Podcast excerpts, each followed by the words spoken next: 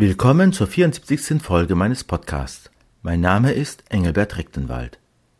Meinen heutigen philosophischen Überlegungen habe ich den Titel gegeben An das Gute glauben. Um an Gott zu glauben, müssen wir an das Gute glauben.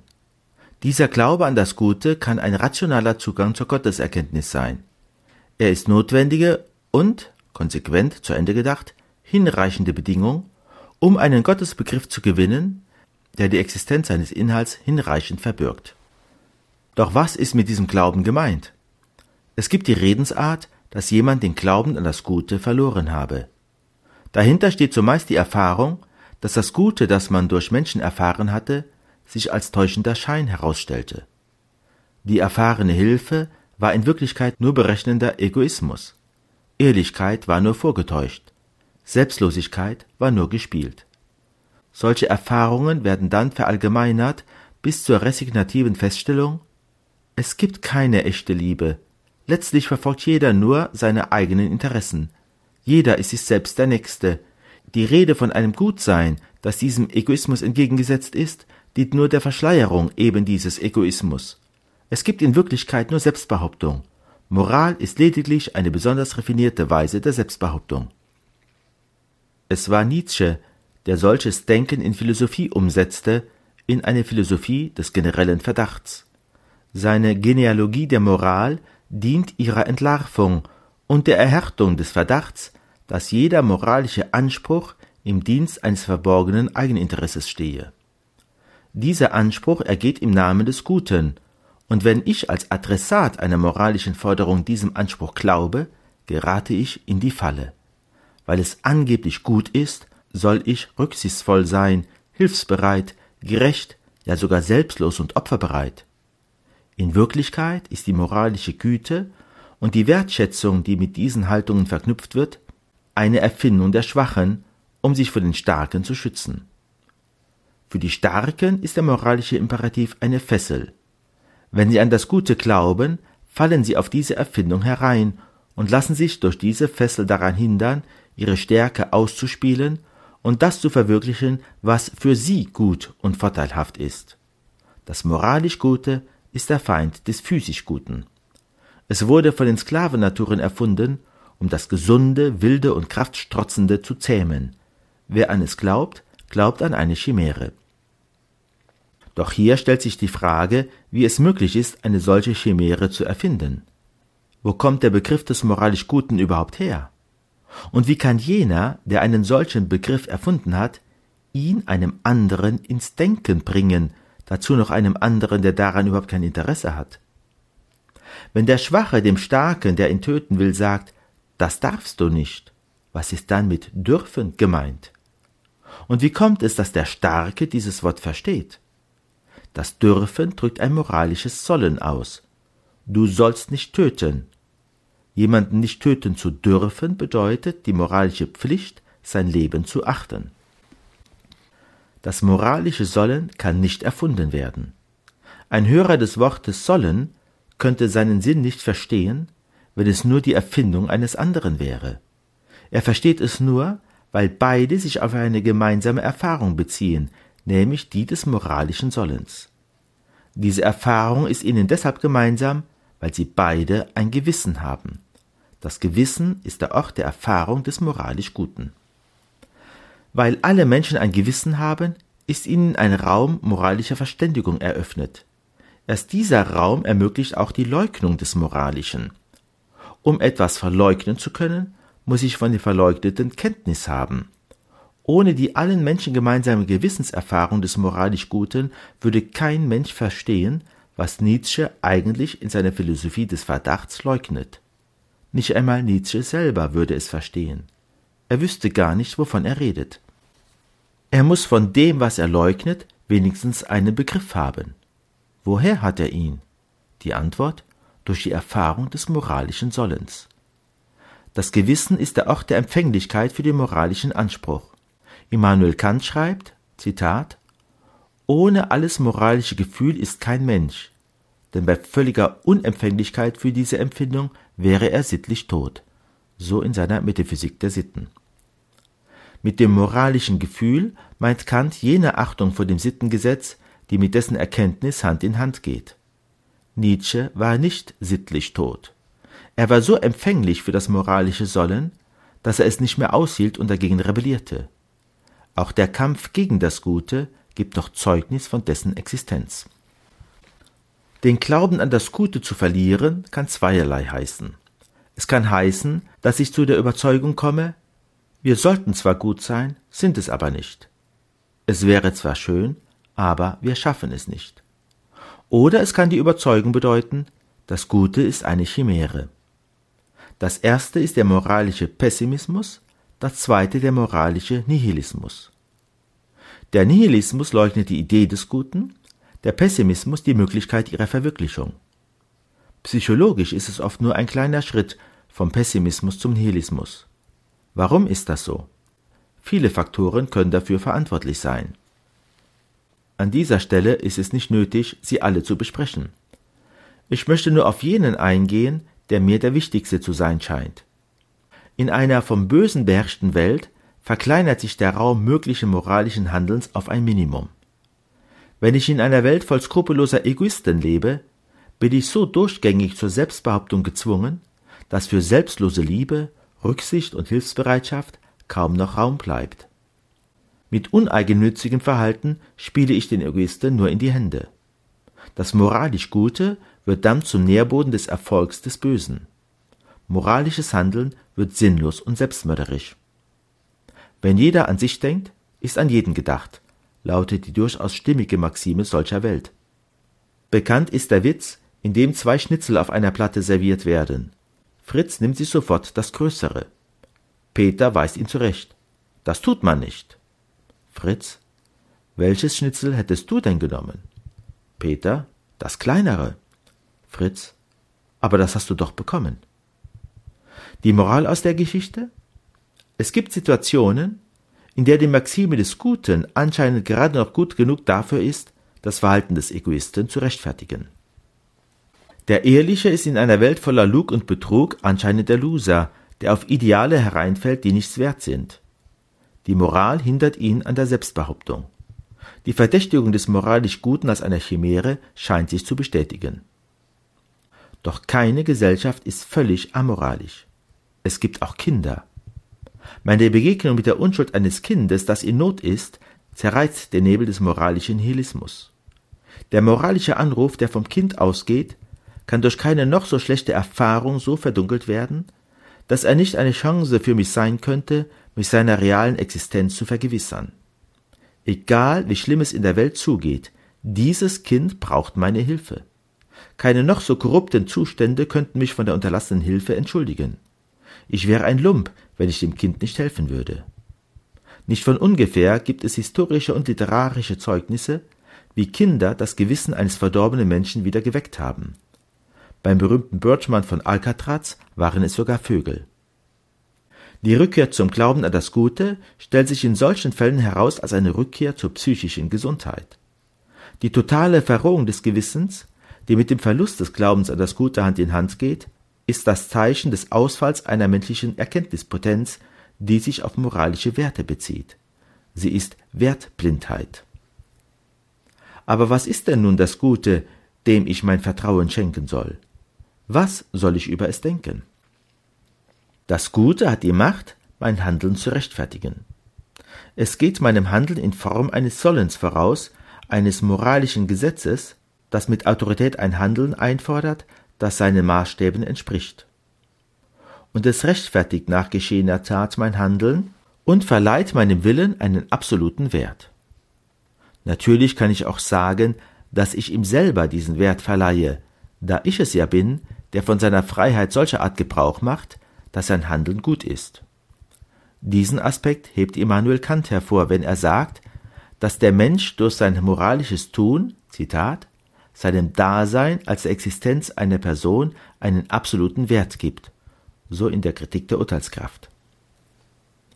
Aber dieses Wertgeben ist dem Menschen nur möglich, weil ihm das Gute in Form des Sittengesetzes vorausgeht. Ich kann einem Bild durch Form und Farbe Schönheit verleihen, aber deshalb bin ich nicht selber der Schöpfer der Farben. Formen, Farben und die Gesetze der Schönheit gab es schon längst, bevor ich auf der Welt war. Ähnlich verhält es sich mit der Moral. Ich bin in eine Welt hineingeboren, die aufgrund des Sittengesetzes eine moralische Welt ist.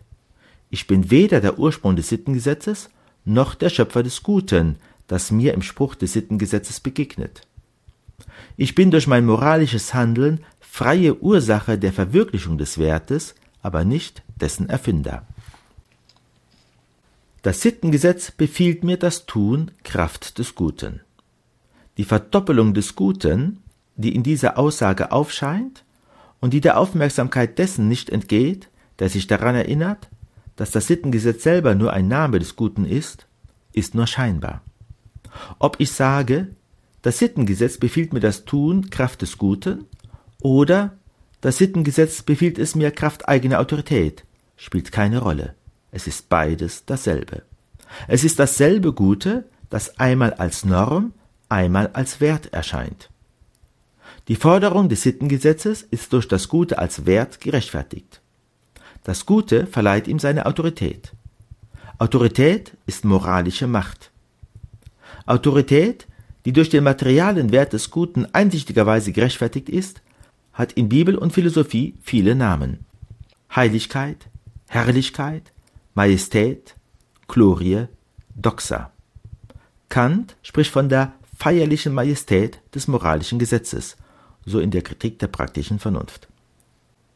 Ein Sittengesetz, das mir das Gute zu tun befiehlt, ohne dass ich das Gute als ein solches denke, welches durch sein Gutsein einsichtigerweise gerechtfertigt wäre und welches seinerseits den Herrschaftsanspruch des Gesetzes rechtfertigt, wäre ein tyrannisches. So hat es Kant nicht gedacht, auch wenn er manchmal so verstanden wird.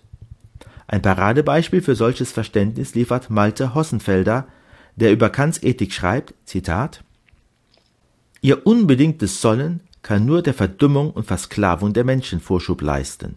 Zitat Ende.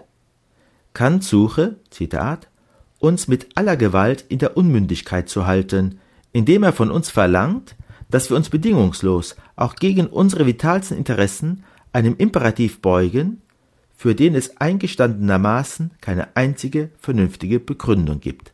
Zitat Ende. So in seinem Aufsatz Das Erbe des kategorischen Imperativs im Sammelband Transzendentalphilosophie heute. Hossenfelder übersieht, dass es auf der grundsätzlichsten Ebene, um die es Kant geht, für den kategorischen Imperativ nur deshalb keine außerhalb seiner liegende Begründung geben kann, weil er sonst ein von diesem Grund bedingter, folglich ein hypothetischer Imperativ wäre. Die unbedingte Sollenserfahrung ist selber der letzte Vernunftgrund aller Moral.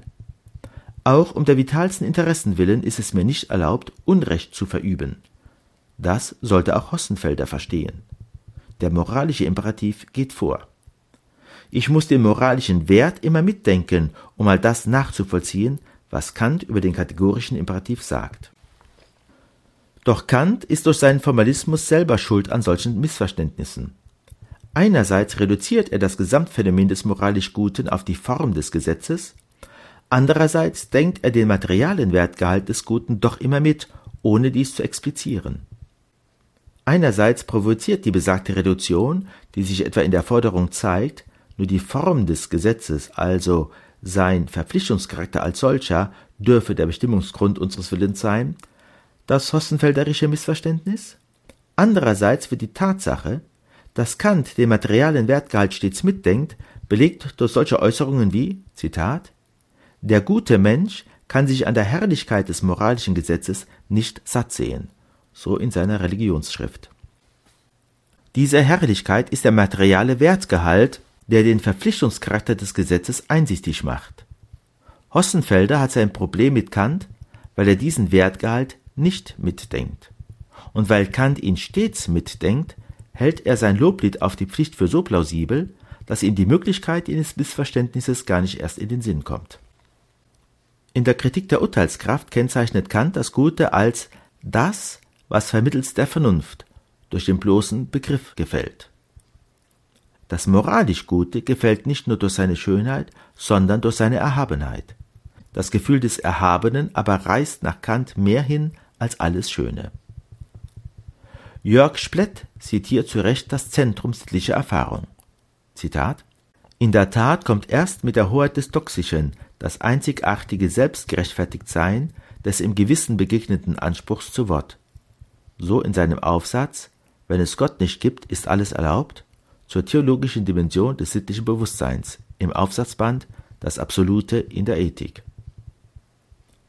Doch wie muss ich die Realität dieses Guten denken, wenn ich ihm diese Hoheit des Toxischen einräume, kraft deren es in Form des Sittengesetzes eine gerechtfertigte Autorität über die Realität meines Handels ausübt?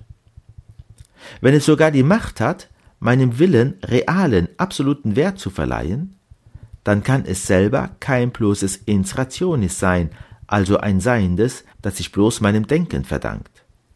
Wenn ich das Gute so denke, wie es gedacht zu werden beansprucht, dann darf ich es nicht bloß als ein gedachtes denken. Oder anders ausgedrückt? Ich denke das Gute als es selbst nur dann, wenn ich es gleichzeitig als eine Realität anerkenne. Doch wo ist sein Ort? Wie kommt das Gute zu seiner Realität? David Hume fragte, wie kommt aus dem Sein das Sollen? Wir fragen jetzt, wie kommt das Sollen zu seinem Sein? Es ist dies dasselbe Problem, nur von der anderen Seite. Doch die Fragen sind falsch gestellt. Es ist ein Problem unseres Denkens. Das Sein hat kein Problem mit dem Sollen und das Sollen hat kein Problem mit dem Sein, sondern wir haben das Problem, die Einheit von beidem zu denken. Aus Jumscher Sicht stellt sich das Problem in Form der Frage, wie kann ich in das Sein ein Sollen hineinzaubern? Ein Sollen kann ich aus dem Sein ja nur dann ableiten, wenn es schon drinsteckt. Unsere Überlegungen dagegen haben uns zur umgekehrten Frage geführt, wie kann ich das Gute als ein Sein denken? Wie soll ich das im Gewissen erfahrene Sittengesetz denken, wenn ich es als eine Realität jenseits des bloß von mir gedacht werdens denken soll? Ein bloß Gedachtes kann mich als reale Person nicht verpflichten. Die Verpflichtung kann nicht weniger real sein als ich selber. Wenn die Verpflichtung real ist, muss auch der materiale Wert als solcher, kraft dessen die Verpflichtung gerechtfertigt ist, Erscheinung einer unbedingten Realität sein. Und da ich Person bin, muss diese Realität selber personal sein. Ein nicht personales Gutes bliebe ungeschützt der Infragestellung seiner Geltung ausgesetzt. Selbst Kants richtige Bemerkung, dass es sich um ein Faktum der Vernunft handele, kann nicht das letzte Wort in dieser Sache sein, wenn nicht zuvor geklärt wird, was Vernunft jenseits des je empirischen Vernunftvermögens des Einzelnen meint. Es muss eine absolute personale Vernunft geben, die Kraft ihrer Identität mit dem Sittengesetz das kantische Faktum der Vernunft verwandelt, und zwar von einem Klotz im Magen, so Hegel, in eine lichtvolle und plausible Verbindung von Einsichtigkeit und Unbedingtheitserfahrung, so Jörg Splett. Da das Gute einen Status hat, kraft dessen es im Sittengesetz allen möglichen Vernunftwesen vorgegeben ist, kann es selber nicht eines dieser Vernunftwesen sein, sondern muss, wie es der Ursprung aller moralischen Normen ist, auch der Ursprung aller Personen sein. So kommen wir zu einem Gottesbegriff, der Sein und Sollen in einer ursprünglichen Einheit zusammenfasst.